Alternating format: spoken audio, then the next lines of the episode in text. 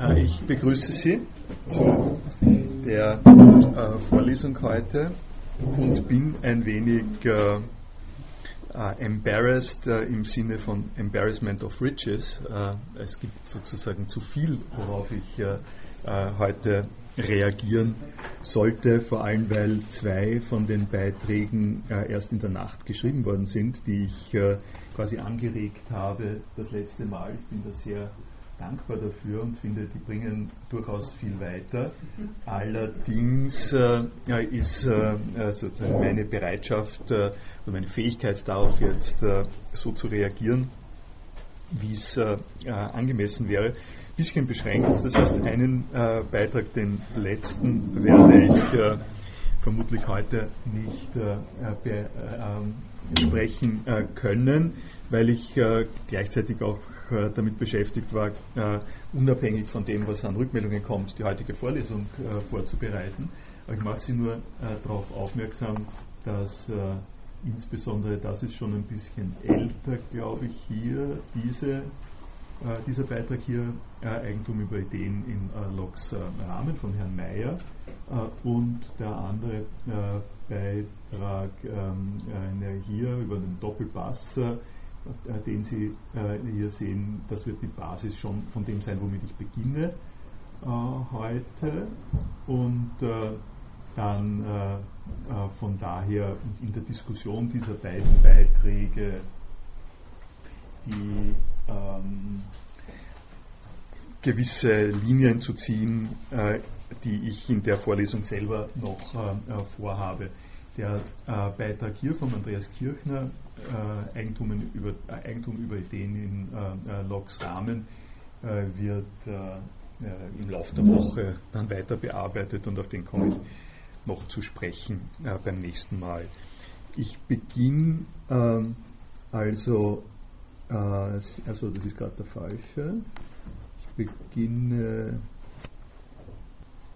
dieser hier richtig, mit diesem äh, äh, ersten äh, Beitrag von, von Herrn Mayer, der sich auseinandersetzt, erinnern sich mit den Sekundärliteratur, mit einer der Sekundärliteratur Aufsätze, die ich angegeben habe. Die Idee ist, dass wenn Sie sowas machen, dann äh, und erstens sowas machen und zweitens sich in die Diskussion, die dann dabei äh, auch entstand, entsteht und weitergeht, äh, noch ein bisschen einschalten, äh, kriegen Sie ein äh, Zeugnis für diese Lehrveranstaltung, weil das die aktive Mitarbeit ist. Und äh, was hier angesprochen wird, ist eine sozusagen vorsichtige Kritik an äh, dem äh, Beitrag von, von Herrn Ettes und der allgemeinen äh, Tendenz einer größeren Anzahl von Literaturbeiträgen, die äh, Frage äh, der geistigen Leistung, des geistigen Eigentums und der Hinweis auf die Immaterialität und die damit äh, kostenfreie Mehrverarbeitungsmöglichkeit sozusagen hinzubiegen und in Frage zu stellen, dass das äh, äh, so viel Geld äh, in Anspruch nehmen dürfte und sollte, wie es oft die Praxis ist. Ich gehe an, also darüber können wir noch weiter reden, ich gehe an einer speziellen Frage aus, die mir hier sehr äh, treffend scheint und die mit einer Sache zusammengeführt wird, jetzt äh, von mir, die ich im Rahmen äh, dieser Vorlesung schon äh, vorbereitet habe.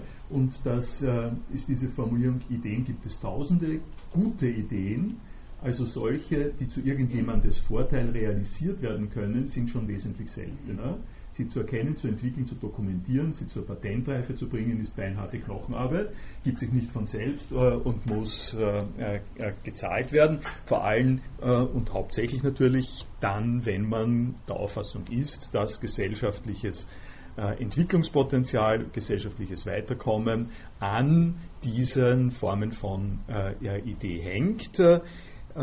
die, ich sage ich sag sozusagen zwei Bemerkungen äh, dazu, äh, die, äh, die hier denke ich, passend sind und mit denen ich die neue Seite, die sich nennt Gewinnideen.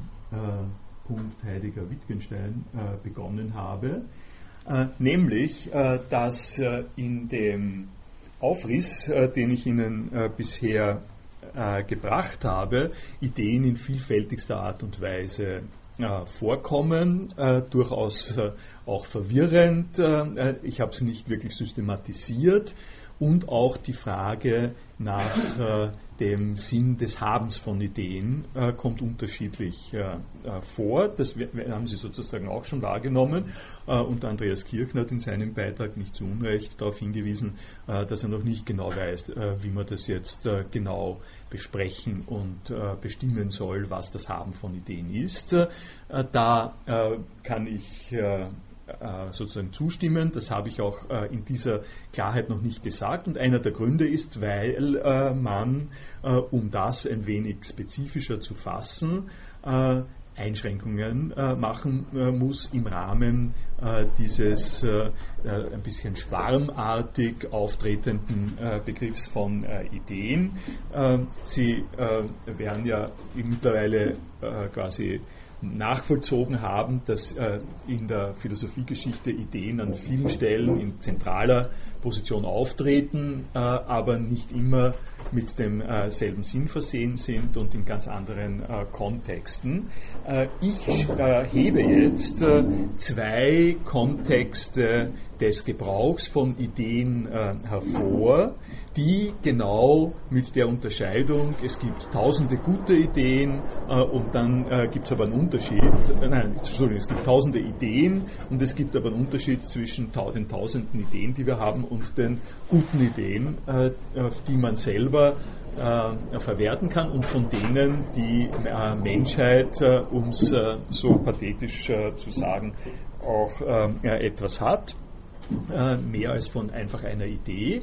Äh, und äh, äh, um die um, um das, den Unterschied zu markieren, habe ich Ihnen zwei Beispielsätze hier vorgestellt, die aus der gegenwärtigen Sprachverwendung äh, kommen äh, und in denen ich versucht habe, ein bisschen das zu fassen, äh, wie die äh, gemeinsame äh, Wortprägung Idee doch äh, in zwei sehr verschiedene Richtungen weist. Ähm, Sie haben auf der einen Seite den Satz, sie hatte, sie hatte die Idee, Bibliothek zu verwenden und auf der anderen Seite den Satz, sie hatte keine Idee vom BibTech. Äh, ich habe das BibTech so gewählt, dass äh, eine gewisse Wahrscheinlichkeit besteht, dass Sie vielleicht tatsächlich keine Idee vom BibTech haben, sodass Sie sich vorstellen können, äh, worin das Problem besteht. Es ist ein frei zugängliches Bibliografieprogramm, das ähnliche Funktionen hat wie EndNote, nur viel besser. in mancher Hinsicht viel besser. Also reicht davon, reicht mal, wenn Sie äh, sehen, das ist, wenn Sie sozusagen in, insgesamt wissen, es ist ein Bibliografieprogramm. Gehen wir mal beim äh, zweiten, beginnen wir beim zweiten äh, Satz. Äh, der zweite äh, Satz äh, lässt sich herleiten aus der Tradition, die ich Ihnen äh, von John Locke äh, dargestellt habe. Äh, erinnern Sie sich, äh, Ideen sind Gegenstände des Denkens. Äh, das ist das, was im Denken vorkommt und er nennt verschiedene Sachen, Vorstellungen, Empfindungen, was halt so im menschlichen Kopf, Bewusstsein passiert. Ich habe ja darüber länger geredet, äh, dass das einerseits äh, eine eigene Art von Innenraum ist und diese Innenraumvorstellung äh, wird noch dadurch pointiert, dass es eine einigermaßen handfeste Konnotation hat mit Furnishing und Store, so wie Storehouse, Warenhaus und Ausstattung. Äh, da gibt es also Ideen als Vorstellungen und äh, in diesem Sinn kann man sagen, sie hat äh, keine Idee von BibTech, heißt, sie findet in ihren Vorstellungen einfach nichts, womit sie was machen kann diesbezüglich. Das ist für sie ein Wort, da kann sie sich noch nicht einmal ähm, vorstellen, ob das jetzt ein Tier oder ein, ähm, eine, eine, ein, ein, ein Breakfast Serial äh, oder äh, ein äh, Bibliografieprogramm ist. Ne? Äh, das ist der klassische Fall. Und da äh, und, andererseits kann man sagen, ah, ich habe so eine, ich eine Idee, sagt man ja auch nicht. Ich habe so ungefähr eine Idee von dem, was BibTech ist. Ich habe mal in einer Vorlesung gehört, der hat gesagt, das hat irgendwas mit Bibliografie äh, zu tun. Das ist eine sehr vage Idee von BibTech, aber ich habe sie halt.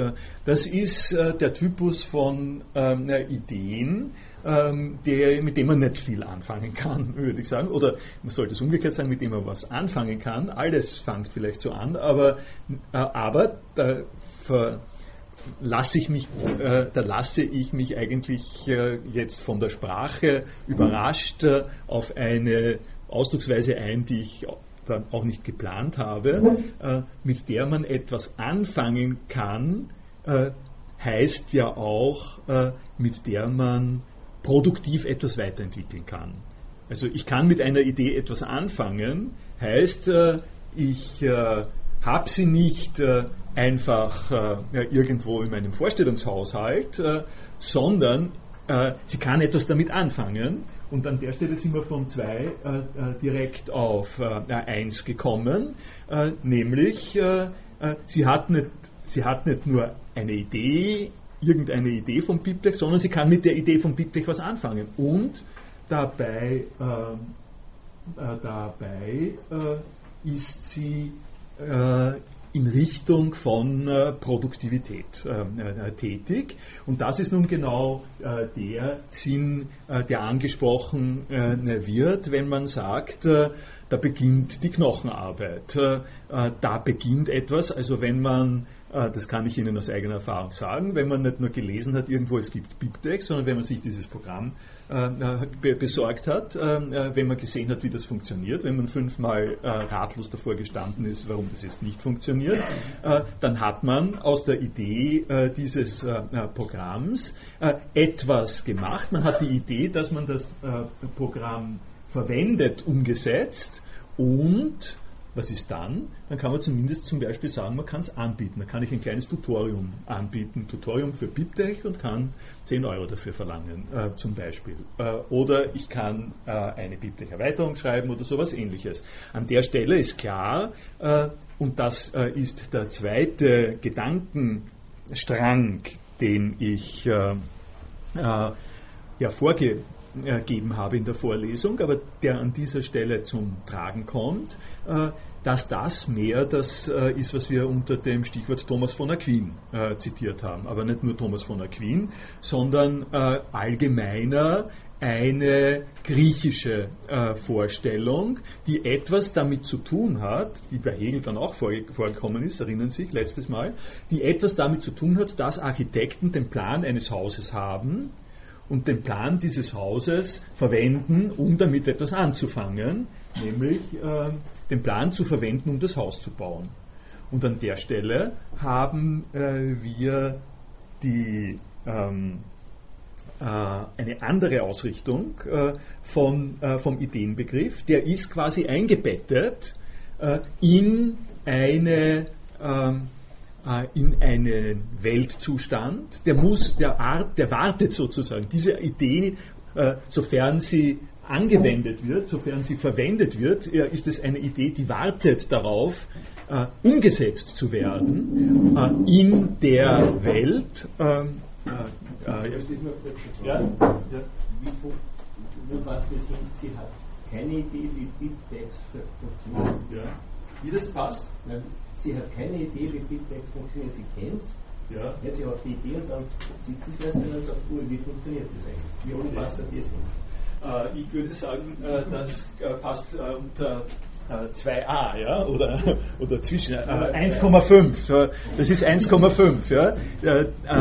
Das ist eine gute, eine hilfreiche Frage, weil so wie ich es beschrieben habe, ist, ist sozusagen 2. Zwei, hat, zwei kommt ja sozusagen in zwei Varianten vor. Sie hat eine Idee von BibTech oder sie hat keine Idee von BibTech. Die Negation habe ich an der Stelle genommen, weil es leichter zu verstehen ist, ähm, dass man sich davon nichts kaufen kann, dass das eine, äh, dass das sozusagen ein bisschen leerlaufend, äh, dass es leerlaufend ist. Wenn, wenn das dieser Sinn von Idee ist, von einer Vorstellung, sie hat eine Vorstellung äh, davon, dass, ähm, dass es 500 füßige Kühe am Mars gibt, dann ist das äh, eine Vorstellung, die man haben kann, aber die ist einfach billig, ja? die ist gratis, äh, äh die, äh, äh, die hat auch gar nicht die Vorstellung. Äh, also wenn jemand ein Bild malt mit der 500-füßigen Kuh oder sowas, dann, dann kann er damit auch etwas tun. Es gibt, ist nicht so, dass man mit diesen Vorstellungen nichts machen, nichts machen kann, nichts Sinnvolles, aber, aber man, aber sie sind ähm, sie sind äh, in diesem generischen, generellen Sinn äh, Inventar des Bewusstseins, ohne dass daraus äh, klar wird, äh, äh, was daran an Arbeit geknüpft werden kann, was man damit machen kann und so. Nicht, dass man nichts machen könnte, aber es, es folgt daraus. Es folgt daraus nichts. Äh, wenn Sie jetzt darauf hinweisen, zu sagen, Sie hat zwar eine Idee vom BibTech, aber sie weiß nicht, wie sie verwendet werden kann, dann ist das genau der Übergang. Äh, und es ist ja ein Übergang möglich, weil, äh, äh, weil wir ja in einem semantischen Raum uns befinden wie Ideen, wo diese Dinge ja zusammenhängen. ich sage jetzt dann gleich, wie sie zusammenhängen, also wie sie historisch zusammenhängen können. aber für Ihren Einwand könnte man jetzt sagen, äh, dass sie zwar eine allgemeine Idee äh, von BibTech hat, aber es jetzt äh, lernt und draufkommt, dass man es verwenden kann. Das ist jetzt genau der Übergang von einem Typus von Idee zu einem anderen äh, Typus äh, von Idee. Und im Zusammenhang mit dem Ideen haben, was es heißt, eine Idee zu haben, ergibt sich da eine sehr interessante Beobachtung. Äh, weil wenn man sagt, sie hat das, das Hat spielt da eine wichtige Rolle, darum habe ich ja die Sätze so formuliert. Ne? Wenn man sagt, äh, sie hat äh, äh, keine Idee oder eine Idee von BibTech, dann ist das zu analysieren äh, im Hinblick auf ihre persönliche Befindlichkeit. Dann kann man sich äh, dann kann man sich sozusagen äh, unterhalten. Das ist ja eine berechtigte Frage. Man kann sich darüber unterhalten, unter welchen Kriterien ist denn dieser Satz, sie hat eine Idee von BibTech oder sie hat keine Idee von BibTech. Äh, unter welchen äh, Kriterien kann man den beurteilen? Ja? Ich sage der Frau, äh, sagen wir, kannst du mir was über BibTech sagen? Und sie sagt, ja, BibTech, das ist diese neue Mode, ähm, äh, die in Brasilien äh, gerade aktuell ist. Äh, und dann sage ich, sie hat keine Idee von BibTech. Äh, weil sie äh, äh, auf meine Rückfrage nach diesem Satz mit Sätzen operiert, die nichts mit dem zu tun haben, was, was für mich Kriterien des korrekten Umgangs mit BibTech ist. Wenn, und dieses, das ist sozusagen, was ich Ihnen jetzt gesagt habe, ist eine, ein Kommentar über die Behauptungsbedingungen und Verifikationsbedingungen eines Satzes, äh, in dem Idee und das Haben von Idee verwendet wird, so wie im Satz 2. Äh, wenn äh, ich Sie jetzt frage, du, hast, aha, du hast eine Idee, BibTech zu verwenden und kannst du mir jetzt sagen, was du dann machst, dann hat dieses äh, Verwendungsbild von Idee haben, ein wenig eine andere Verifikationsbedingung, dass sie nämlich weiß, was sie mit BibTech anfangen soll, dass sie insofern die Idee hat, das, an, äh, das anzuwenden, äh, das wird anders beurteilt. Das wird nämlich nicht danach beurteilt, äh, äh was, äh, was sie sagt oder nicht sagt, was sie ganz, ob sozusagen das, was sie sagt, hineinpasst in den allgemeinen Rahmen, in dem BibTech vorkommt, sondern das wird danach beurteilt, ob sie was tut. Äh, ob sie bestimmte Aktionen setzt oder auch nur weiß, welche sie setzen äh, sollte. Und das, das ist eine, das ist sozusagen der Charme, finde ich, äh, äh dieser beiden Sätze, äh, weil, im, äh, weil im ersten Satz in der Gebrauchsweise von einer Idee haben drinnen ist, dass man diese Idee, nämlich das zu verwenden, äh, nur haben kann, wenn man auch weiß, was man tut äh, äh damit. Und, das, äh, und, wenn man auch weiß, was man mit dieser Idee tut. Und jetzt komme ich äh, zu dem sozusagen unterliegenden, im, im Hintergrund sich befindlichen Verbindungsmuster zwischen diesen beiden Ideen. wir haben ja wir sind ja anders ausgegangen. Wir, sind nicht beim Locke, wir haben nicht beim Locke begonnen, sondern wir haben beim Platon begonnen. Äh, und beim Platon war klar, dass die Ideen etwas sind, was die Wirklichkeit äh, der Welt äh, kennzeichnet für Menschen, die auf der Suche nach Erkenntnis sind. Und dass diese Menschen, die auf der Suche nach Erkenntnis sind, diese Erkenntnis über Sätze, über die sie sich unterhalten, äh, sozusagen zugänglich haben und äh, äh, diskutieren. Äh, und unter diesem Rahmen, um diesem Bogen, haben sozusagen die, äh, haben die Ideen, äh, die, vom, die von der Wirklichkeit reingeimpft werden, rübergespiegelt werden in das menschliche Bewusstsein, haben diesen Bogen der Sinnhaftigkeit. Ideen nach Platon sind genau keine Bewusstseins äh, Vorgänge, Bewusstseinsbestände, sondern diese Ideen sind das, worauf das menschliche Erkenntnisvermögen, Bewusstsein drauf äh, sozusagen aus ist, äh, Features, Wesensfeatures der Welt, die sich kenntlich machen in der Realität der einzelnen Erkenntnis. Und das ist sozusagen die, das eine Verständnis, in dem dann auch die göttliche Planbarkeit und die menschliche Planbarkeit der Mensch als äh, Ebenbild Gottes, der ebenfalls diese Art von äh, Planungskapazität hat, äh, zu verstehen sind. Wenn man aus dem rausschneidet, äh, die ganze schöne äh, kosmische, metaphysisch-ontologische Geschichte und so wie der Locke das macht, einfach davon ausgeht, dass es äh, Ideen als Gegenstände des Bewusstseins gibt, dann kommen wir zu dem zweiten Ideenbegriff. Ja, äh, ich wollte darauf hinweisen, dass, also es kommt mir so vor, als ob, wenn man diese Definition verwendet, falsche Ideen keine Ideen sind. Denn wenn diese Dame glaubt, dass Bibtext die brasilianische Mode ist, dann hat sie ja durchaus eine Idee von Bibtext, aber eben die falsche. Ja. Das, dann kann man ja nicht sagen, sie hat keine Idee von Bibtext, denn sie hat ja eine.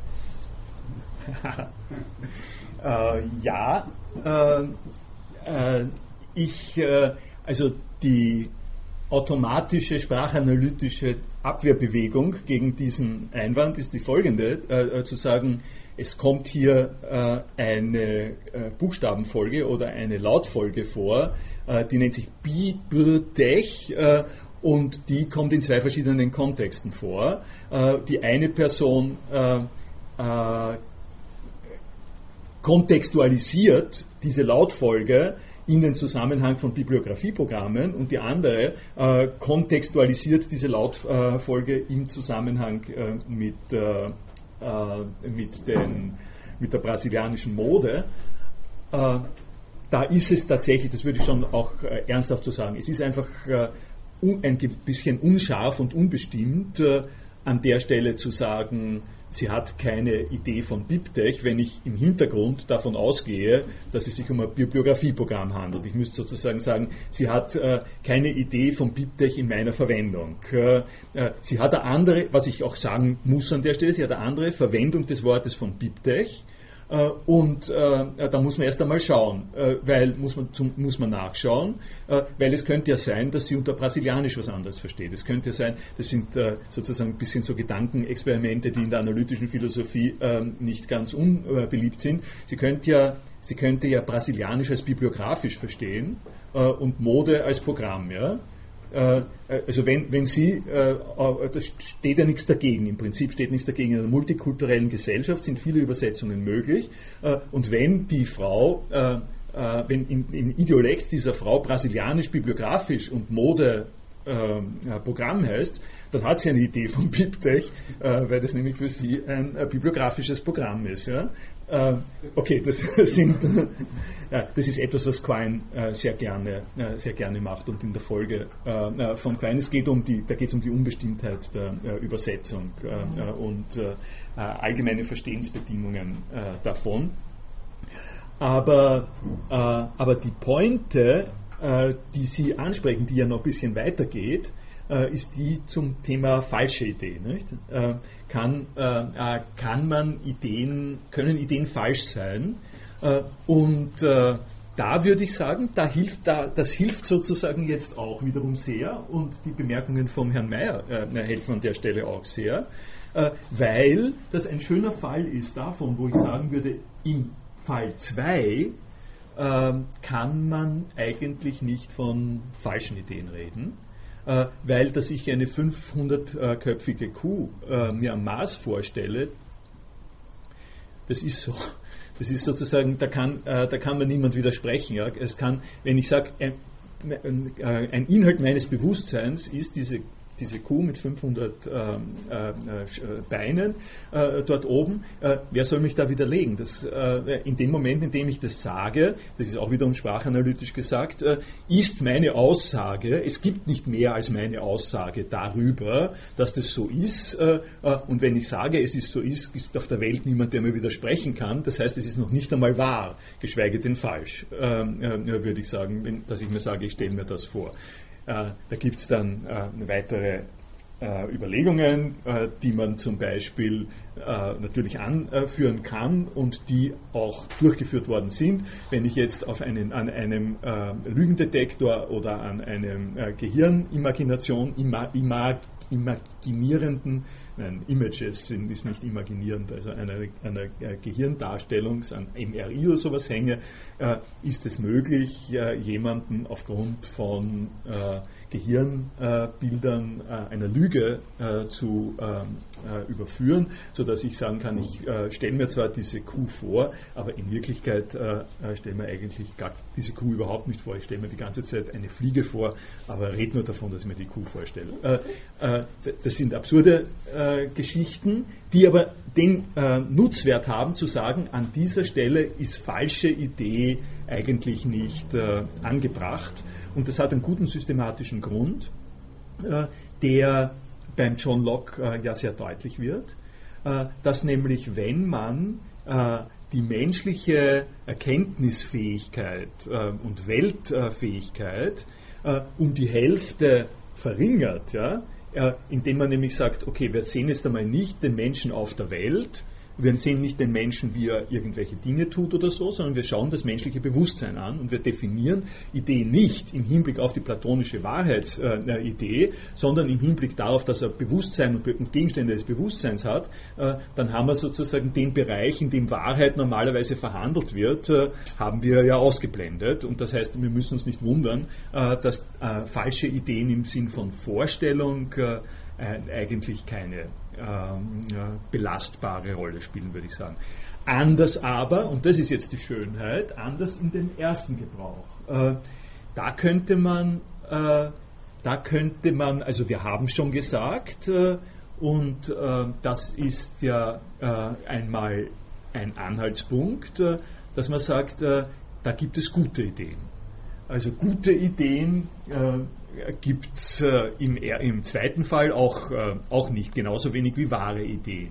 Aber im ersten Fall gibt es gute Ideen, äh, indem man sagen will, das ist eine gute Idee, äh, äh, bitte äh, zu verwenden. ich sage Ihnen ein anderes Beispiel von guter Idee. heute in der Früh habe ich mir gedacht, dass, das muss ich da unterbringen in dem Beispiel, wenn Sie gesehen haben, das ganze Leben liegt vor mir.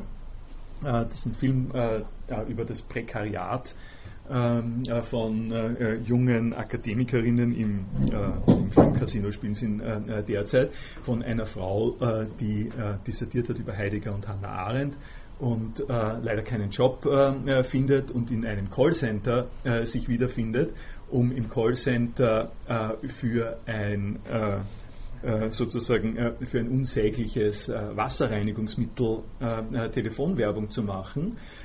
und die hat eine gute Idee, Äh, und zwar das hat sie die gute Idee, sie sitzt dort an, äh, an der Konsole und an äh, der Tastatur und spricht mit äh, Personen aus verschiedenen äh, Bezirken, Städten, Orten und gleichzeitig, äh, wenn sie mit diesen Personen spricht, ruft sie äh, die jeweilige Lokalität auf, bei, und in dem Fall ist es nicht Google, Google Maps, aber in irgendwelchen Suchmaschinen und sucht sich heraus, äh, äh, welche, welche Schulen es dort gibt, welche Geschäfte es dort gibt, äh, welche lokalen Ereignisse es dort gibt und verwickelt die Personen, ähm, während sie mit ihnen reden, redet, in einen Lokaldialog. Sie sagt nämlich, ich bin da auch von dort, ich kenne diese Personen auch und schaut sich im Internet an, was das ist, was die Nachbarschaft betrifft von dieser Person.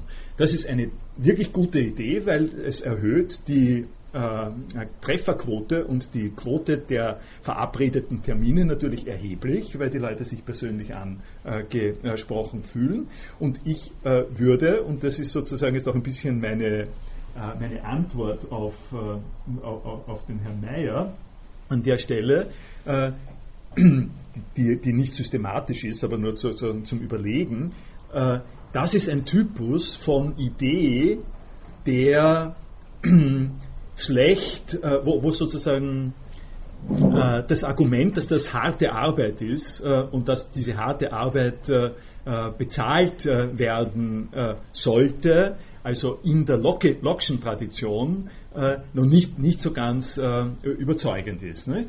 Weil was man in der Situation sagen kann, ist, äh, okay, sie kann es für sich behalten.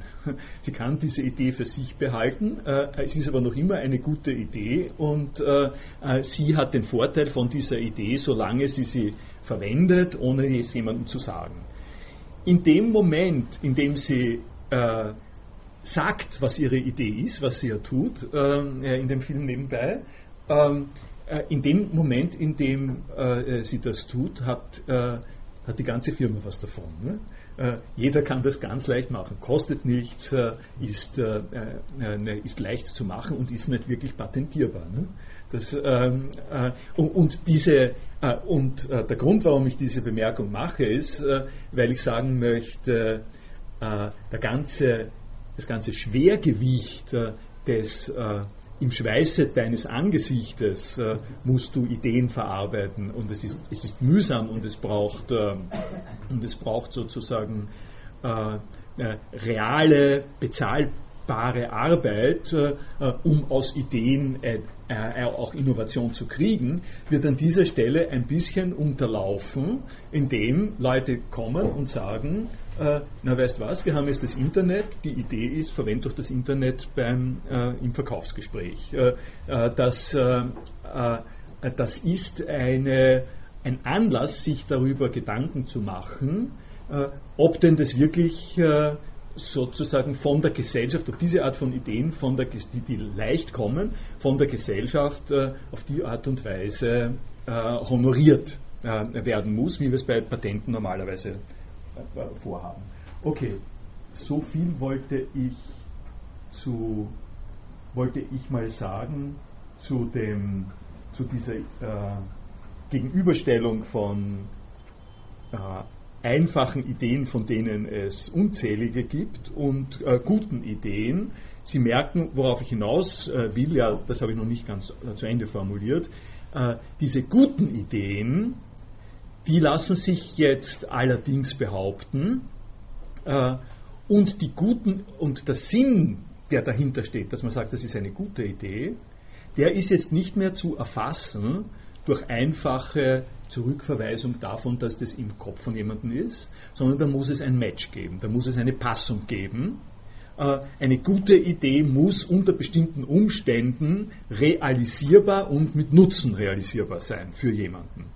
Und das wiederum ist zwar, sagen wir, sehr pragmatisch gewendet und ist äh, nicht äh, äh, platonisch im engeren Sinn, hat aber diese platonisch äh, und, äh, äh, und, und sozusagen ontologische Konnotation durchaus auch an sich, weil nämlich die Nutzbarkeit von Ideen nicht unter diesen Umständen daran hängt, dass jemand sie äh, feststellt als in seinem Bewusstsein auftretend, sondern das, was in dem Bewusstsein auftritt, muss, äh, äh, muss sozusagen passen äh, zu dem, wie die Welt ist.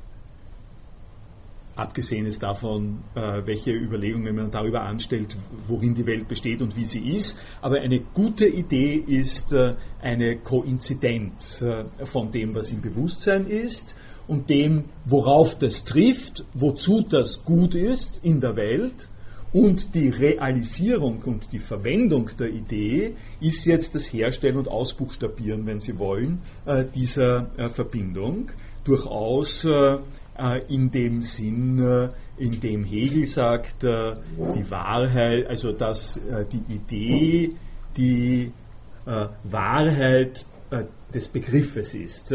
Es reicht nicht, eine Idee zu haben, es muss gezeigt, es reicht nicht, eine Vorstellung zu haben, es muss gezeigt werden, dass diese Vorstellung äh, einer Realität, einer Wahrheit äh, im Sinne von äh, Sachverhalt in der Welt, Bedürfnislage oder sowas entspricht. Und wenn das beides zur Koinzidenz kommt, äh, äh, dann, äh, dann gibt es eine, eine Idee. ich wollte mit diesen Überlegungen so äh, jetzt ein bisschen vorläufige äh, Unterscheidung äh, anbieten zu dem Status, innerhalb dessen wir von Ideen reden können, von, dass wir Ideen haben.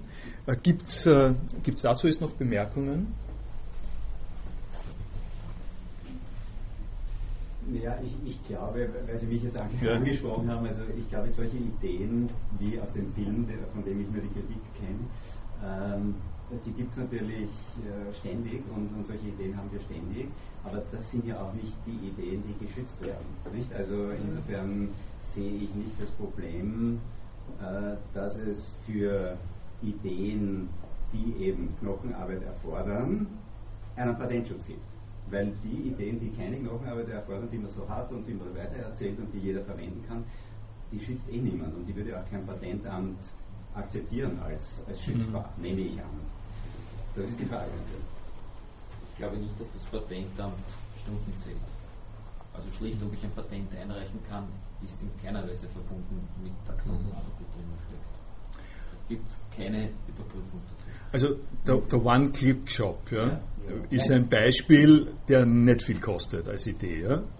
Äh, der viel kostet, der viel kostet, wenn man es implementiert. Aber die Idee, dass man mit einem Klick äh, äh, ein Buch kauft, äh, wäre an der Stelle äh, etwas, was mir in einer Minute kommt. Ja? Wenn ich, und wenn ich das patentieren lasse und dann dazu schreibe, Sie wollten. Nein, ja, äh, da, da glaube ich, sieht man es eh sofort, aber selbst ein genialer Erfinder. Wir nehmen Tesla, der erfindet den Wechselstrom. Okay, der hat lang gebraucht irgendwie, um hinzukommen. Dann hat er diese Blitzeingebung gehabt und dann hat er hunderte Patente aus dem Ärmel geschüttelt. Die Stunden, die er auf das Patent aufwendet, zählen nicht für die Patentierbarkeit. Ist nicht das Thema. Mhm. Das, also in der Praxis hat das eine mit dem anderen nichts zu tun. Da geht es um mhm. eben Dinge wie Werkhöhe und so weiter, die sind aber nur in der Ideologie oder in dieser Analyse und da müsste man dazu kommen, wie kommt es zu Eigentum, aneignen von, und das ist eben in dieser Logischen Theorie so, und es gibt aber auch andere Theorien, wie es zu Eigentum kommt, und diese Verbindung wird hergestellt, aber das ist in der Praxis nicht auffindbar. Ja. Gut, da müssen wir, äh, da, äh, mir ist schon klar, dass die Themen, die ich da anspreche, äh, sozusagen sehr schillernd sind unter äh, verschiedensten Gesichtspunkten. In der Diskussion äh, ist es ganz zu Recht sozusagen darauf hingewiesen worden, dass es eine Praxis des Patentwesens gibt. diese Praxis des Patentwesens ist zurückzuführen auf, würde ich jetzt mal so sagen, einen gesellschaftlichen Umgang mit der äh, äh, mit einer bestimmten Deutung äh, dieses ersten Satzes.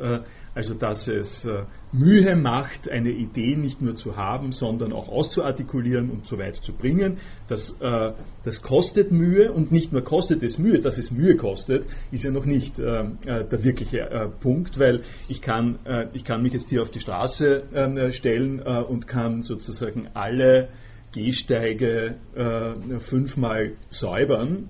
Das ist sehr, sehr mühsam, aber nicht gesellschaftlich wertvoll, ähm, äh, äh, wenn ich äh, also wenn, wenn, ich den ganzen Vormittag damit verbringe, fünfmal diesen Gegenstand, diesen Gehsteig zu säubern, ist es zwar Mühe, ist eine Idee, es ist Mühe, aber es ist nicht, es ist nicht patentierbar, es hat keinen Gehalt, wo die Gesellschaft sagen würde, diese Mühe wollen wir honorieren.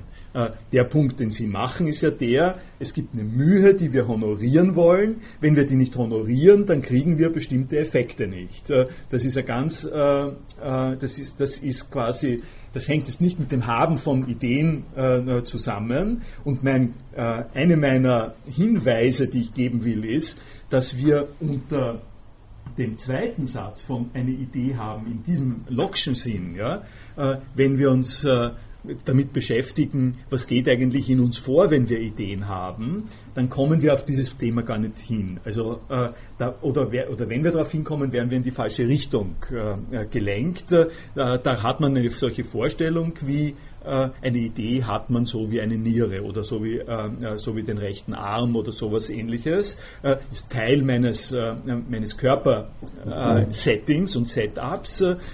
das gibt es natürlich und so, so kann man die Sache sehen, aber was aus den Gedanken, die ich Ihnen bringe, hervorgeht, ist, dass das keine so ideale Sinn, ähm, Sinn, Sinnzugangsweise ist, sondern dass wir äh, eher an die Sache so herangehen müssen, äh, dass wir äh, sehen, Ideen, gute Ideen sind in einem Kontext und in diesem Kontext können sie etwas an Mühe kosten und die Gesellschaft hat Gründe, diese Mühe zu erleichtern und zu honorieren.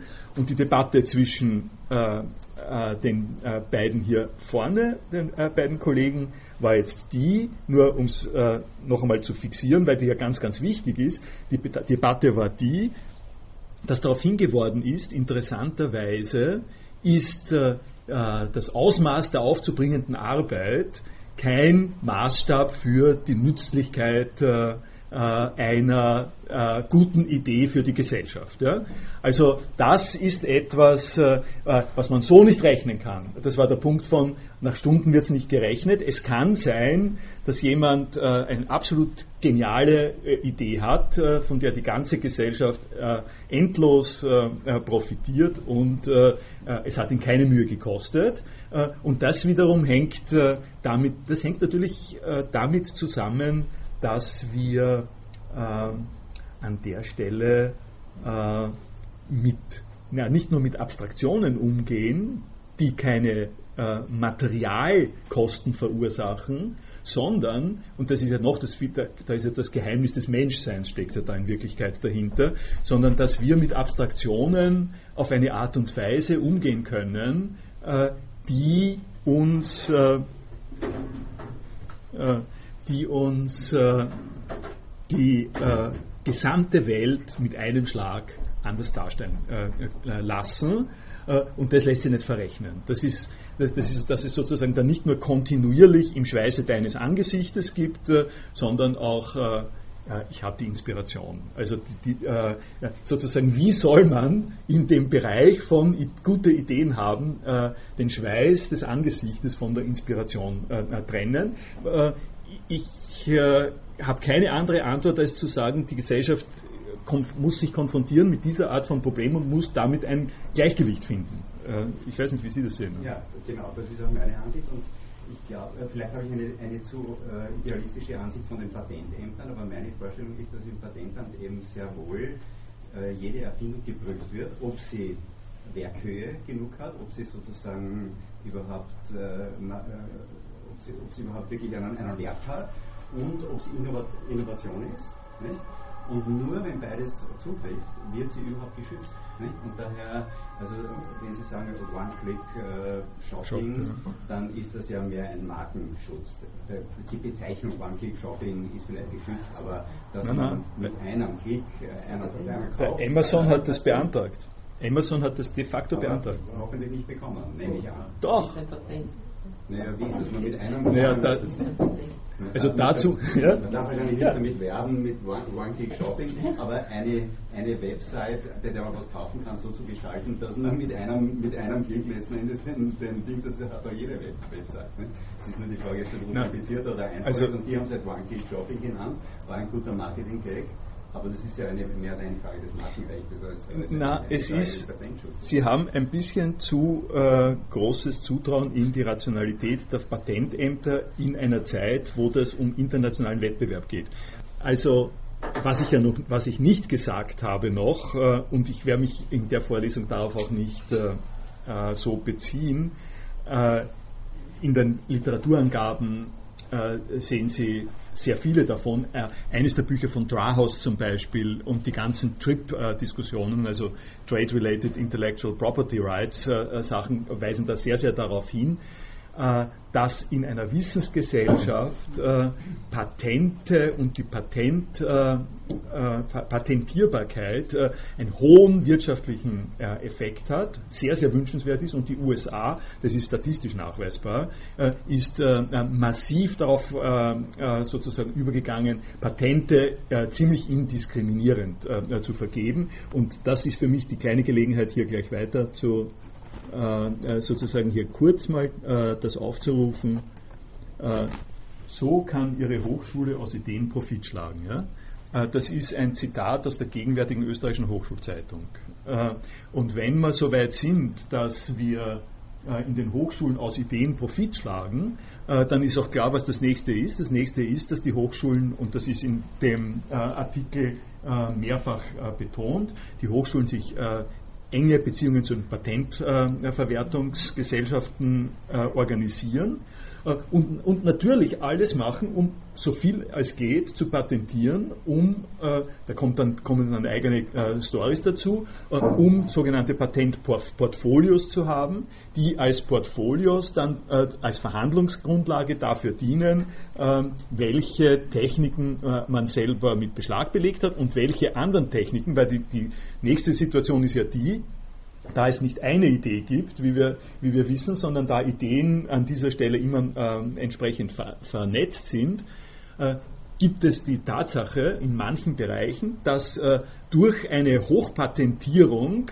äh, konkurrenzierende Firmen jeweils über Patente verfügen, die der anderen äh, Firma die realistische Umsetzung bestimmter Waren verhindert. Darum äh, äh, rüsten sozusagen beide ihr Portfolio auf, um dann das Portfolio austauschen zu können, sodass es zu etwas kommt, äh, was dann trotzdem realisierbar ist. Das ist nur eine Beschreibung der Situation. Äh, gleich Sie, äh, ich habe jetzt drüber geredet. Ja. ja ich weiß nicht, wie sich das jetzt anders entwickelt hat, aber vorhin ist mir eingefallen, ich denke, es hat in den USA auch eine Entwicklung gegeben, die die Patentprüfung in erster Instanz nicht ganz abzuschaffen, aber nicht so aufwendig zu machen wegen der Menge genau. und dann eine allfällige Beeinspruchung abzuwarten.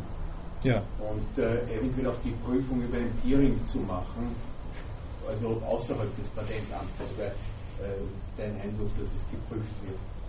Das wird auch natürlich von Nationen unterschiedlich äh, gehandhabt und ist in den Nationen Teil der Handelsstrategie. Äh, ist, in den, äh, ist in den äh, Nationen nicht der Handelsstrategie, sondern der Wirtschaftsstrategie. Äh, ich, ich wollte zu den eine Ideen und, und dem Patentportfolio noch sagen, wenn man googelt und ein Lehrbuch findet, wie Sie als Firma äh, ihre Ideen schützen, dann kommen da zwei Worte vor, die sehr aussagekräftig sind, das Wort Patentteppich und das Wort Patentschutzzaun.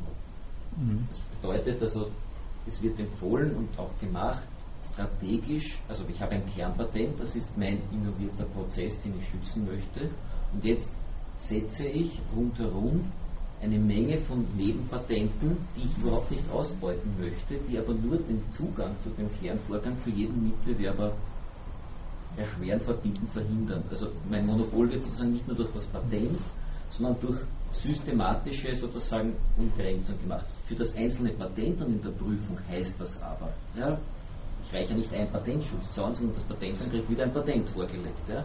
Das prüft nicht, ob das eine gute Idee ist, ob das nützlich ist für die Gesellschaft oder sonstige Fragestellungen, sondern ausschließlich eben, wie wir gesagt haben, Werkkühe und so weiter, auch Arbeit nicht. Ja.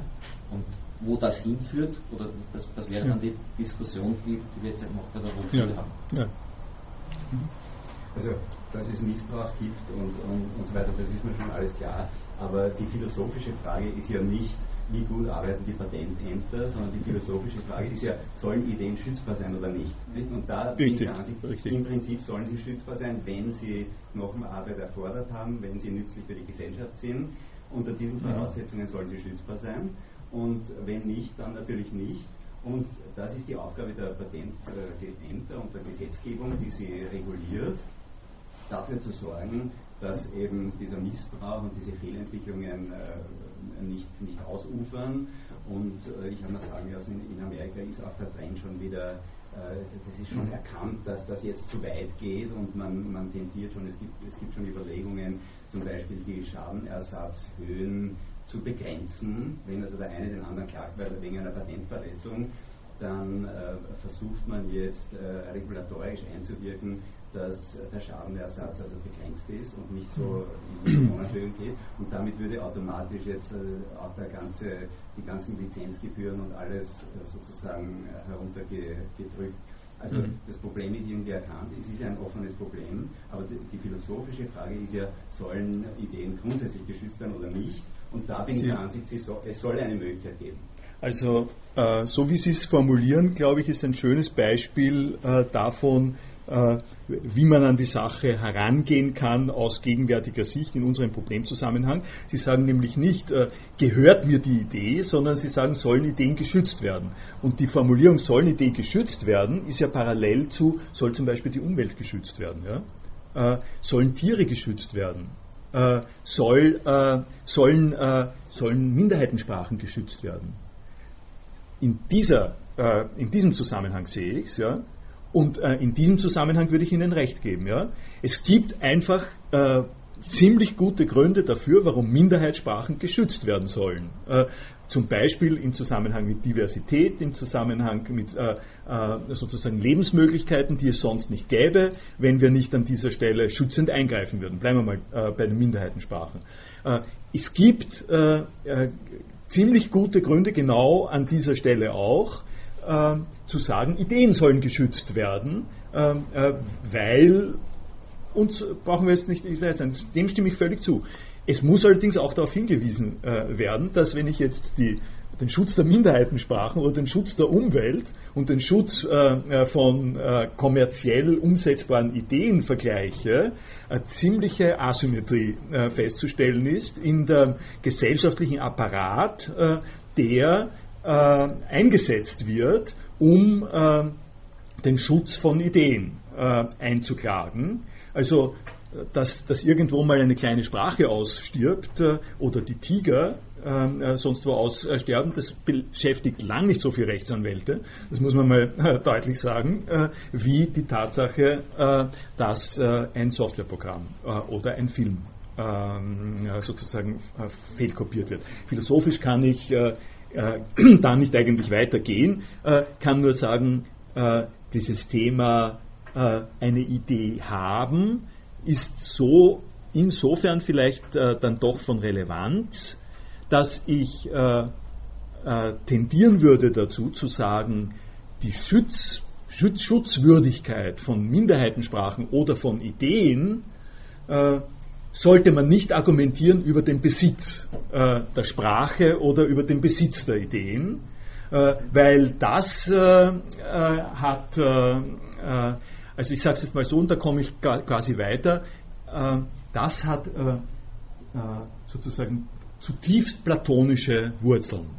eine der Haupt Kommunikationssachen, die ich sagen will, etwas, was ich Ihnen nahebringen will durch die ganze Vorlesung, dass wenn wir so reden, sind wir komplett in der Ideenlehre äh, von Platon drinnen und da gehe ich jetzt sozusagen weiter mit, äh, äh mit dem, was ich äh, äh hier noch vorgehabt habe.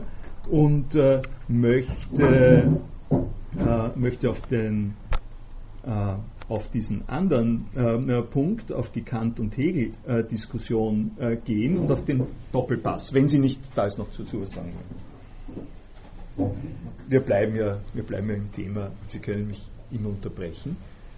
Ähm, ich habe, wie ich das das letzte Mal äh, gebracht habe, das Beispiel mit, dem, äh, mit dem Doppelpass und vom, vom Blog in diesem Video, habe ich mir unausgesprochen, habe ich mir immer gedacht, äh, also ich bin jetzt gespannt, äh, ob jemand äh, mir einen bestimmten Einwand bringt.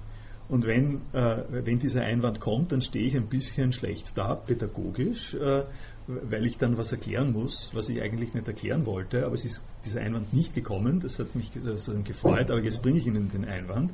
Äh, und dieser Einwand ist ein sehr, sehr äh, schlagender und philosophiemäßig sehr, sehr wichtiger Einwand. Äh, und das ist der Einwand, du stellst das so dar, als ob ein paar Männer aufgeregt am Platz hin und her laufen. Weißt du nicht, was Fußball ist? erinnern sich an das an das Blog. Ähm, äh, und das habe ich sozusagen sehr gezielt gemacht, äh, dass sich im Fernsehen ansieht, wie Zehntausende Menschen enthusiastisch 22 Männer beobachten, die aufgeregt hin und her laufen. Das ist natürlich absurd. Und dass sie das alles geschluckt haben, ja, und ich auch letztlich natürlich so rede und immer wieder so rede, ist ein deutlicher Hinweis darauf, dass wir zutiefst platonisch sind. Äh, also dass wir, dass wir äh, und ich erkläre es Ihnen gleich warum. Äh, weil, weil es extrem naheliegend ist, extrem naheliegend ist, die Sache so darzustellen, dass wir bei den Sinneswahrnehmungen anfangen. Ja? Und, und ich sage, die Sinneswahrnehmung ist jetzt die, da gibt es diese kleinen Flecken da, die sind ganz aufgeregt, hin und her, ameisenartig. Und das ist, das ist sozusagen das, was wir sehen. Und, äh, und äh, den Sinn, den das Ganze ausmacht, äh, äh diesen Sinn äh, erfassen wir dann äh, durch, durch die Grafik des Doppelpasses. Ja? Und um es einmal sehr, klass, sozusagen sehr krass und sofort und blockartig zu sagen, eine der wesentlichen Beiträge von Heidegger und der Phänomenologie zur Philosophie und auch zu unserem Thema ist zu sagen, seid ihr wahnsinnig, was ihr seht, ist ein Fußballspiel und nicht 22 aufgeregte Männer. Äh, die seht ihr nicht. Äh, ihr, ihr, seht, äh, dass sich hier ein Spiel abwickelt und, und ihr habt und ihr seht dann, ihr seht einen Doppelpass. Es ist nicht so, dass ihr die Idee des Doppelpasses habt und dann stellt ihr fest, zunächst einmal, ja, hier ist ein schönes Beispiel eines Doppelpasses.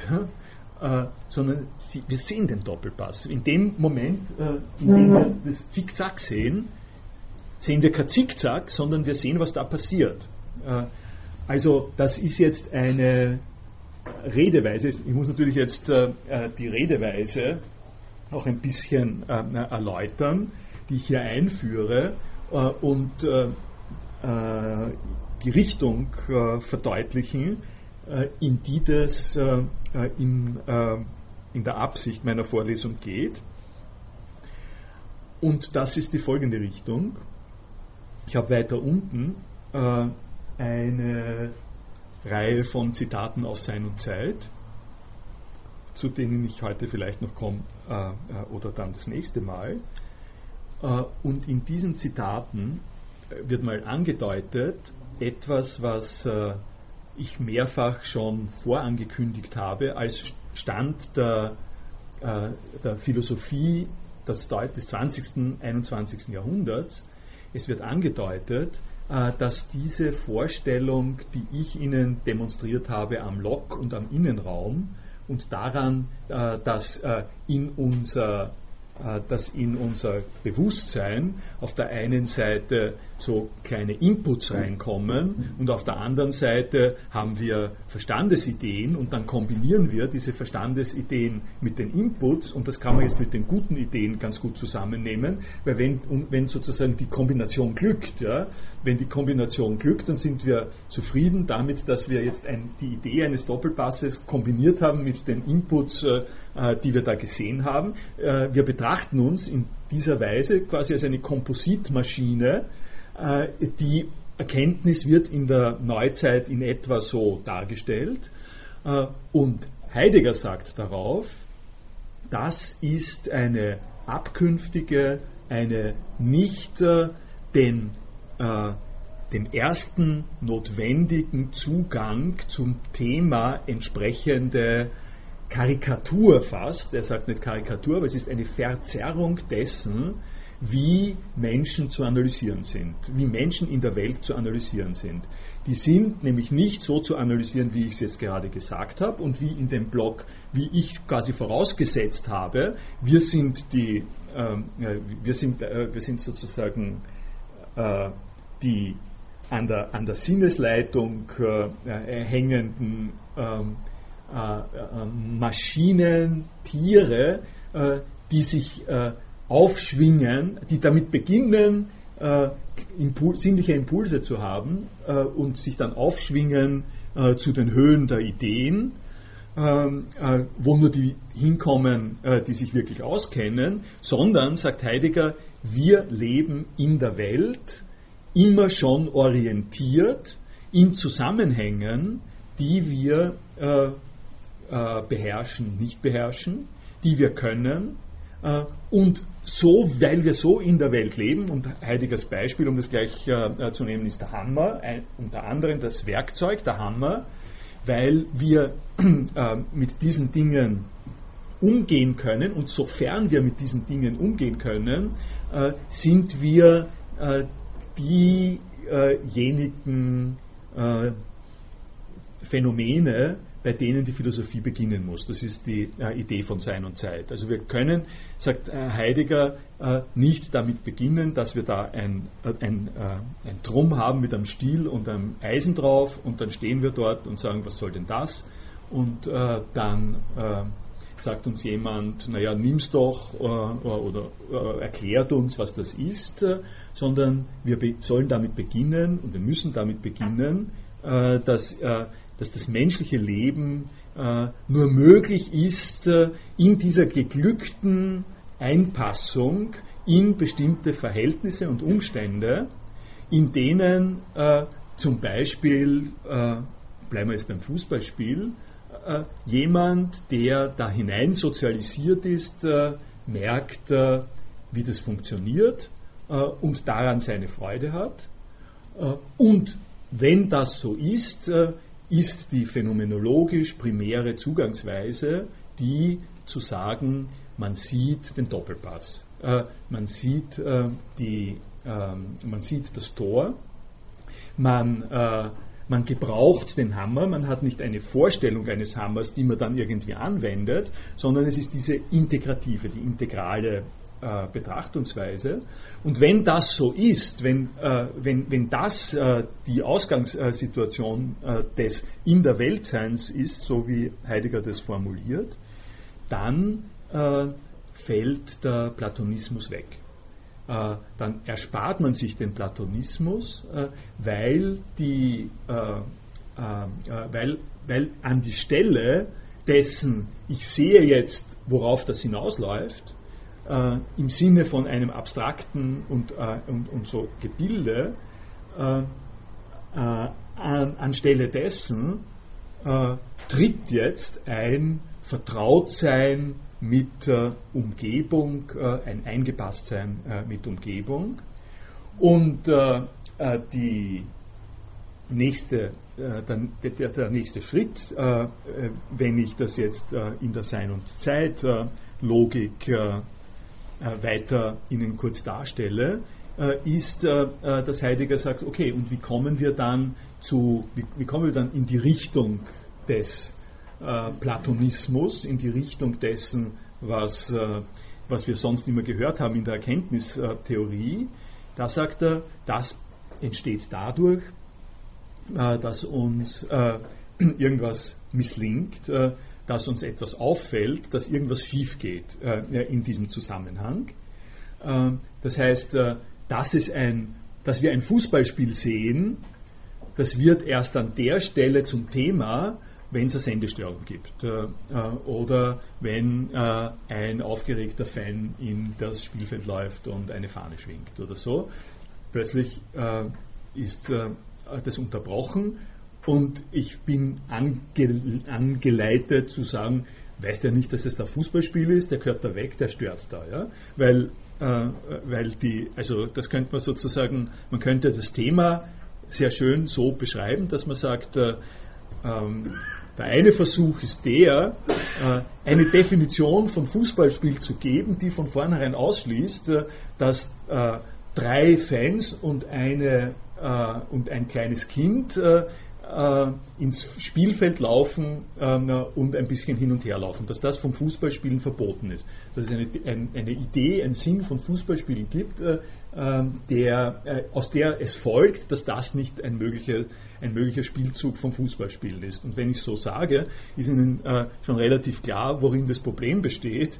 Äh, es gibt Hunderttausende von Möglichkeiten von derselben Art und Weise, die Sie quasi alle ausschließen müssten äh, als, äh, äh, als etwas, was nicht zum Fußballspiel gehört, in unterschiedlicher Weise. Sie können ein Sie können sozusagen an der Stelle äh, immer nur zwischen einem, äh, zwischen einem abstrakten Regelsystem, äh, das, das Sie voraussetzen und, und statuieren, und den äh, jeweiligen sinnlichen, äh, äh, den jeweiligen sinnlichen äh, Ereignissen äh, unterscheiden. Und die Frage ist jetzt dann die, wenn Sie, wenn Sie aber dieses abstrakte Fußballspiel, das Fußballspiel, äh, wenn Sie das brauchen, um um sich berufen zu können darauf, dass die drei Erwachsenen und das eine Kind, das da in das Spielfeld läuft, nicht zum Fußballspiel gehört, wo haben Sie das her? Und damit sind sie im äh, platonischen Schema drinnen. Die Antwort von Heidegger ist die zu sagen, das haben sie einfach daher, dass sie wissen, wie man Fußball spielt, dass ihr Wissen vom Fußballspiel nicht darin besteht, dass sie eine Idee des Fußballspiels haben, sondern dass sie das tun, dass ihre Wahrnehmungs- und Verständnismöglichkeiten oder ihre Spielmöglichkeiten äh, so hinein integriert sind in einen bestimmten Ablauf, äh, dass äh, er als ganzer Ablauf dieses Wort verdient. Und die, gut, das ist sozusagen ein, ein kleiner Hinweis, der, der in die Richtung Sie weisen soll, dass es im 20. Jahrhundert jetzt sozusagen sehr machtvolle gedankliche Ansätze gibt, äh, die den, äh, dieses Idee, diesen Ideenbereich äh, zu unterwandern versuchen. Es gibt es gibt, auf das will ich an der Stelle mal hinweisen. Also dieser, der Beitrag über den Doppelpass, den ich Ihnen ausgesprochen zum Lesen empfehle, der sehr vergnüglich und äh, äh, sozusagen äh, inhalts- und ideenreich ist, äh, äh, der buchstabiert das ziemlich schön aus, äh, dieses Dilemma der platonischen Deutung von dem, was ein Doppelpass ist.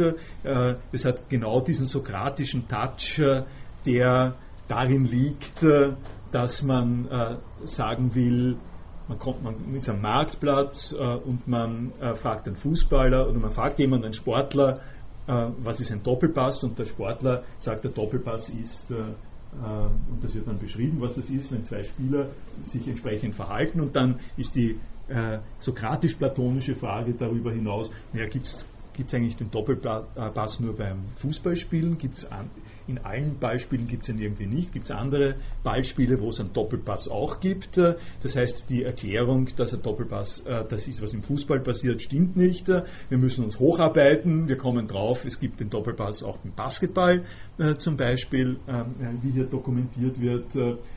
Und wir kommen dann äh, bis äh, äh, zu der, der Sache, und das gefällt mir hier sozusagen besonders gut, aus der Beschreibung, die in der deutschen Wikipedia, in der deutschen Wikipedia lässt sich ablesen, was ein Doppelpass eigentlich ist.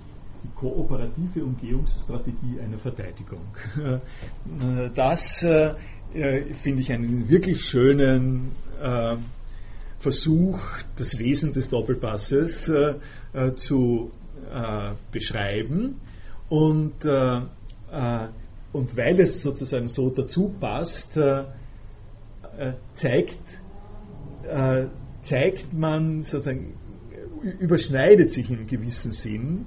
Es überschneidet sich in, in, dieser Beschreibung überschneidet sich dieses äh, platonische Ideendefinition und die Praxis äh, des äh, Fußballspielen Könnens oder des Ballspielen Könnens, von der Heidegger redet, äh, nämlich äh, äh, es ist ein Punkt, wo ich in meiner Kenntnis der Sache geneigt bin zu sagen, ja, darauf kommt es an.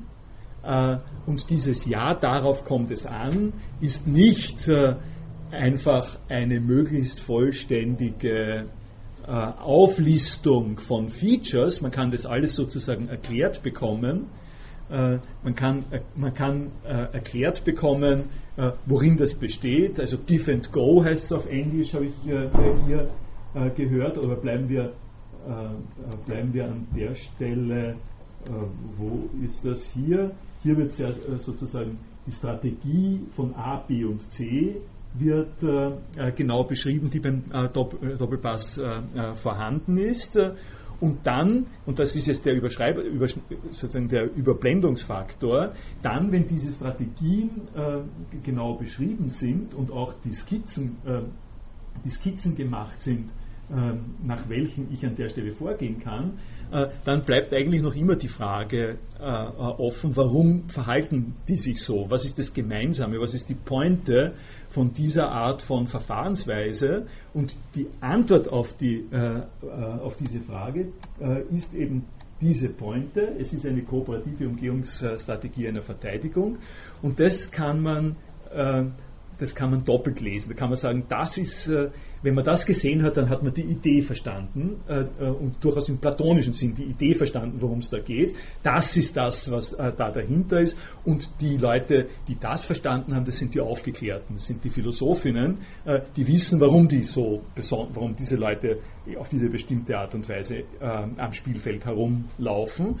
Das ist unter der platonischen Vorgabe von der äh, heideggerianischen Vorgabe könnte man, könnte man so ähnlich sagen, könnte, äh, könnte man sagen und müsste man sagen, das ist nicht äh, die Art von Erleuchtung, die einen erwartet, wenn man eine äh, diskursive Analyse durchgeführt hat, sondern das ist das, worauf es hinauskommt, wenn man im Fußball einen Doppelpass praktiziert. Das, was die Leute tun, ist äh, kooperative Umgehung äh, einer Verteidigungsstrategie und das ist äh, die Idee, das Wichtige, das, das ist das Eigentliche, worum es im Doppelpass geht. Diese beiden Sachen wollte ich mal sagen. Jetzt bin ich aber auch in etwa am Ende äh, mit dem, was ich äh, zu den äh, Beitragen, äh, Beiträgen sagen wollte. Möchten Sie dazu noch?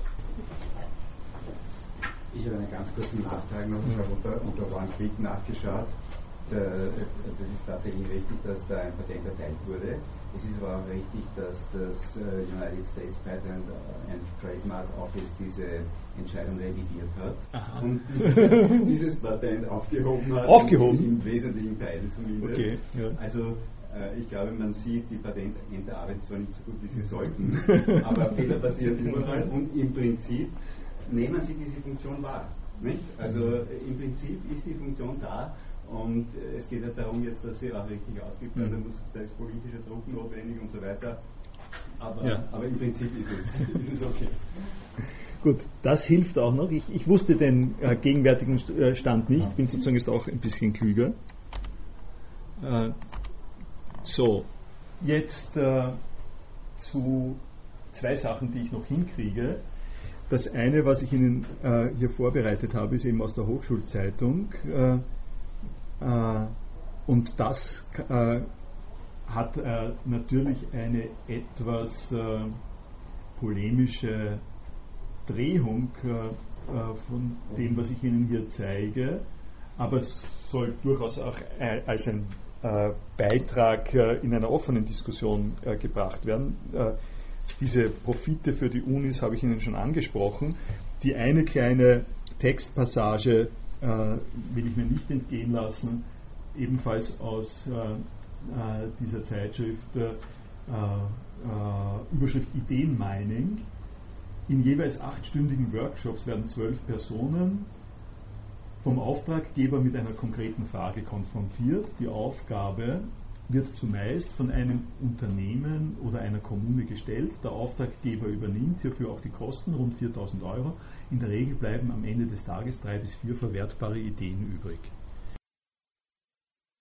Ich wollte nur kurz darauf hinweisen, es ist eine registrierte Handelsmarke. Ja, und hier. das Ganze ist ein hier. Prozess in vom Land Nordrhein-Westfalen.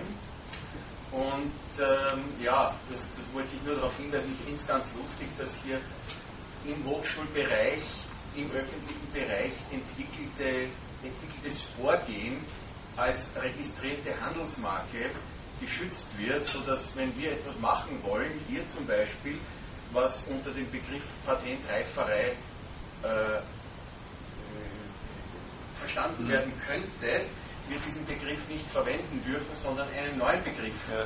erfinden müssten, was auch äh, ein bisschen äh, Auswirkungen darauf hat, wie sich Dinge entwickeln, weil da natürlich überhaupt nicht mehr klar ist, worum geht es. Wir machen zwar dasselbe hier, wir kupfern einen Prozess ab von den Herrschaften in Nordrhein-Westfalen, müssen ihn aber anders nennen und das hindert ja, auch die Zusammenarbeit. Ja, nein, wie ich. Aber was drauf drauf ist. Moment, es ist eine Handelsmarke, ist ja. ein Schuh zum Beispiel. Wenn ich Nike, eine Firma, Nike, meine Schuhe nenne ich Nike und dann soll nicht jemand anderer daherkommen und so tun, als ob er den Schuh produziert hätte. Ja. Bei einem Prozedere im Hochschulbereich zum Beispiel, ich sage mal zum Beispiel eine Form der Vorlesung mit Wiki und äh, Stream und, und, und, und, könnte Professor Harapowitz sagen, das ist die hm. Viennese äh, Lecture ja. und, oder äh, Racho Lecture, genau. das Trademark. Und wenn jetzt ja. jemand anderer das machen Wobei Racho Lecture, äh, Lecture ja, insofern. Ist das, äh, nein, ja. W-Lecture, Wiki-Lecture. Wiki-Lecture. Und wenn, wenn jetzt in, in, an der Med-Uni jemand so etwas machen wollte, dürfte er es nicht Wiki-Lecture nennen, ohne den Rechteinhaber zu fragen. Und das ja, finde ich ist ja. etwas anderes also, als, als die, die Produktion von beispielsweise es geht ja nur es Schuhen. Es geht nur um den Titel, Patentreife. Ja, ja, ja, ja. ja nur wie, also, wie, wollen wir das gemeinsam weiterentwickeln? Oder ein Dritter in Korea, wenn das verschiedene Namen hat, wenn ich dann in Google zehn verschiedene Ausdrücke suchen muss, wenn in Diskussionen äh, äh, jetzt bei einem Kongress fünf verschiedene Ausdrücke für dasselbe verwendet werden und niemand darf sagen, ich mache das, obwohl es dasselbe ist, was der andere macht. Dass man sozusagen wiederum einen neuen Meta-Ausdruck erfinden muss, ja. um gemeinsam darüber sprechen Nein, zu können. Es geht ja um die Kommunikation und Nein. nicht um die Rechte. Ich könnte ja auch sagen, die Patente. Es ist ja nur die Marke, ist das Recht. Nur, nur, es geht, na, es ist nicht. Das ist ein Trademark. Äh, ja. Äh, das äh, Trademark laufen noch ein bisschen anders. Na, es, es, es wäre was anderes. Könnte, na, es ist kein Patent, es ist eine Marke. Ja. Eine Handelsmarke. Ja. Eine registrierte. Ja. Ich könnte es auch unter eine Lizenz stellen, wo dann ich es zwar verwenden dürfte und irgendwo in den Fußnoten nur angeben müsste, dass das von Professor Rachowitz entwickelt wurde. Hier müsste ich ihn aber vorher fragen, darf ich das Wiki-Lecture nennen? Und man sagt, Na, na. Wie viel Lecture mache ich und kein anderer oder du zahlst dann Tausender ans Institut? Ja, während wenn es wenn, wenn ich es, kann es lizenzieren, frei lizenzieren und so meine Urheberschaft darlegen. Und das ist was anderes als eine registrierte, Handelsmarke, ja. was finde ich jetzt lustig ist bei einem Vorgehen wie zum Beispiel ein Wikilecture. Okay, äh, Sie wollen antworten. Polemik ja. und Nein. zum Wort kommen. Antwort, ja. ja. ja. Ich bin dankbar für den Einwand, weil er nochmal zu dieser Ideenfrage und dem Schützenswerten ja. insofern zurückführt mit der Frage, was eigentlich geschützt wird. Und wenn ich mir jetzt überlege, ja, das Stichwort Kommunikation ist hier so, ja, ich sage jetzt mal, platonisch oder nicht, wo sitzt die Idee, die bei einer Marke im Markenrecht geschützt wird? Das von Nike, 19 Dollar hat der Mensch gekriegt, der das gemacht hat, also Schwäche angesichts so, das ist mal nicht. Ja. äh, der Witz ist, dass ein, in der Kommunikation eine Unverwechselbarkeit gesichert wird, mhm. damit mein Produkt als meines identifiziert wird, im Unterschied zu einem anderen. Das kann dann Auswirkungen auf die Kaufbereitschaft haben. Also Coca-Cola ist die Marke und wenn ich in Indien bin und weiß, da wird mir immer schlecht, wenn ich was trinke, nehme ich Coca-Cola, weil da ist was Gutes drinnen, glaube ich. Ja? Ist aber gar nicht so. Also das wissen wir dann auch, dass in Indien das guckt. Das, das aber der Witz ist, die Idee, die hier geschützt wird, ist im Empfänger. Ja? Es ist nicht die Idee der Handelsmarke, sondern die Idee, die dieses Zeichen im Empfänger auslöst, soll geschützt werden. In der Kommunikation. So ist mein Verständnis. Das ist der Witz vom Markenrecht. Und wenn man Intertrust anschaut, die Bewertung von Markenwerten, dann heißt das, was ist mehr Zahlungsbereitschaft für den gebrandeten Artikel als für den nicht gebrandeten. Das heißt, ja. die Idee transformiert sich über diesen Mechanismus in Geld. Das ist was grundsätzlich anderes als die Patentgeschichte. Ja. Und was grundsätzlich anderes ja. ist das Urheberrecht. Völlig richtig. Trotzdem extrem problematisch. Äh, es ist, äh, ich danke sehr für den, äh, den Hinweis. Äh, äh, ich bin auf äh, Markenzeichen und Trademarks in der ganzen Vorlesung noch nicht eingegangen. Der, Überschrift über, unter der das ganze Themenfeld immer diskutiert wird, ist Patente, Copyright, Trademarks.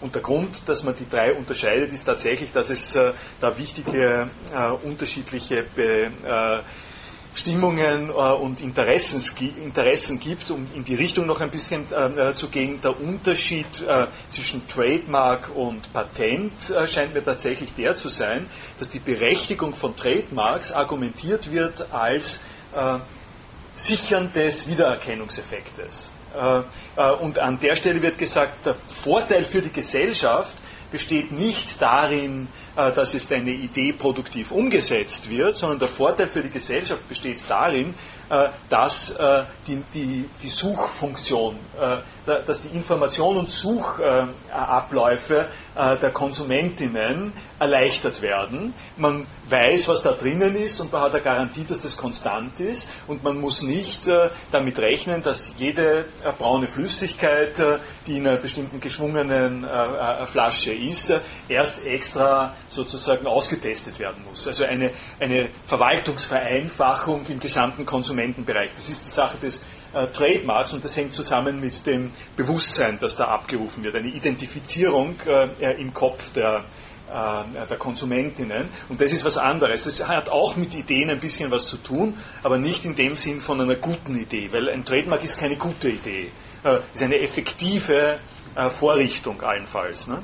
Aber sie, ich möchte vor dem Hintergrund der beiden letzten Wortmeldungen möchte ich noch äh, etwas herausarbeiten. Es gibt ja zwei Aspekte von, von Schutz von Ideen. Das eine ist, also welche Ideen kann ich schützen, welche Eigenschaften müssen sie haben und so weiter. Und das andere ist die Frage der Sanktionen. Und ich orte so ein bisschen eine zu große Sorge vor den Sanktionen, weil sanktioniert wird ja nicht das Aussprechen dieses Namens, ne, sondern eine, eine, eine gewinnorientierte Verwertung. Das wird sanktioniert und nur das. Wir können darüber reden, wir können darüber diskutieren, wir können, wir können hier das, den Begriff verwenden, wir können das an die Tafel malen, wir können das Nike-Zeichen an die Tafel malen. Niemand wird uns daran hindern. Nur Geld verdienen damit mit etwas, was der andere geschützt hat. Das ist das Einzige, was wir nicht dürfen.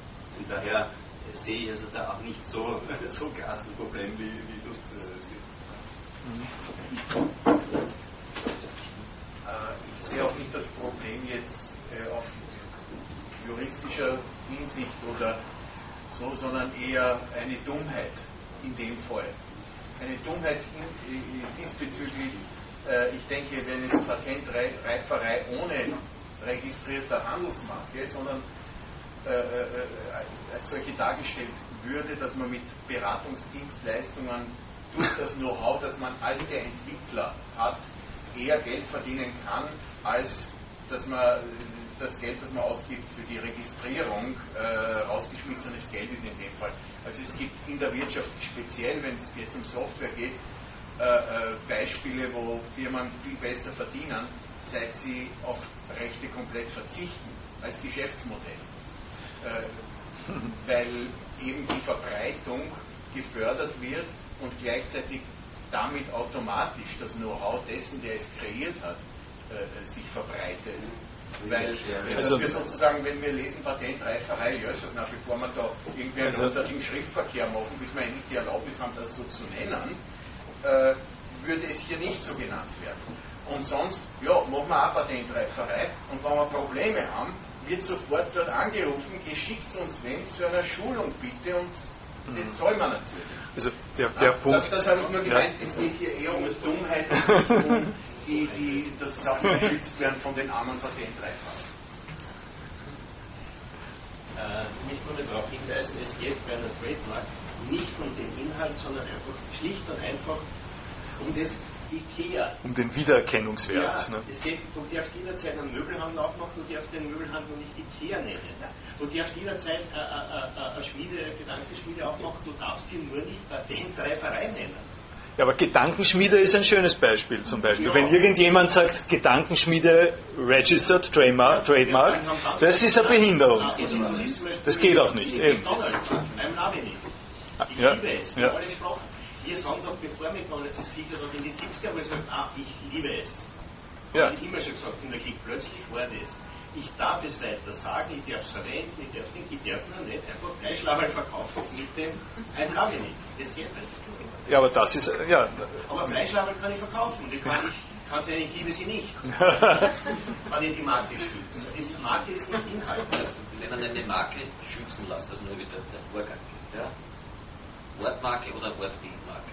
Meistens macht man es billiger, Wortbildmarke, das hat eine Grafikschrift dazu. Eine Wortmarke, wenn wir bei dem bleiben, wird nur dann überhaupt vom Patentamt geschützt, wenn es eben nicht wie Gedankenschmiede ein Wort des allgemeinen Ausdrucks ist. Das muss eben. Es muss schon schräg sein. Es muss schon also eben so schräg sein. geschrieben mit einer Versal, also so, ja. so irgendwas Besonderes haben. Ja. Und das mit den Fleischlabern, man regelt solche Marken in Klassen an. Ja? Also das heißt, das kostet extra, wenn ich also ein Labenit anmelde in der Fleischlaberklasse, dann ist es nicht geschützt in der Turnschuhklasse. Dann kann in der Turnschuhklasse immer noch wer sagen, ein Lading außer der Satz ist als Marke eingetragen in allen Klassen. Was aber extrem viel Geld kostet, also es kostet sozusagen, das ist territorial, das heißt, ich melde die Marke Österreich oder Europa oder weltweit an und dann für Schutzklassen. Ja? Und damit ist also eine global ausgerollte Marke, also sprich das Investieren in eine solche Sache, schon rein von der Anmeldung Markenpolitik nicht. Zweck ist, aber das haben wir eh schon herausgearbeitet mit dem.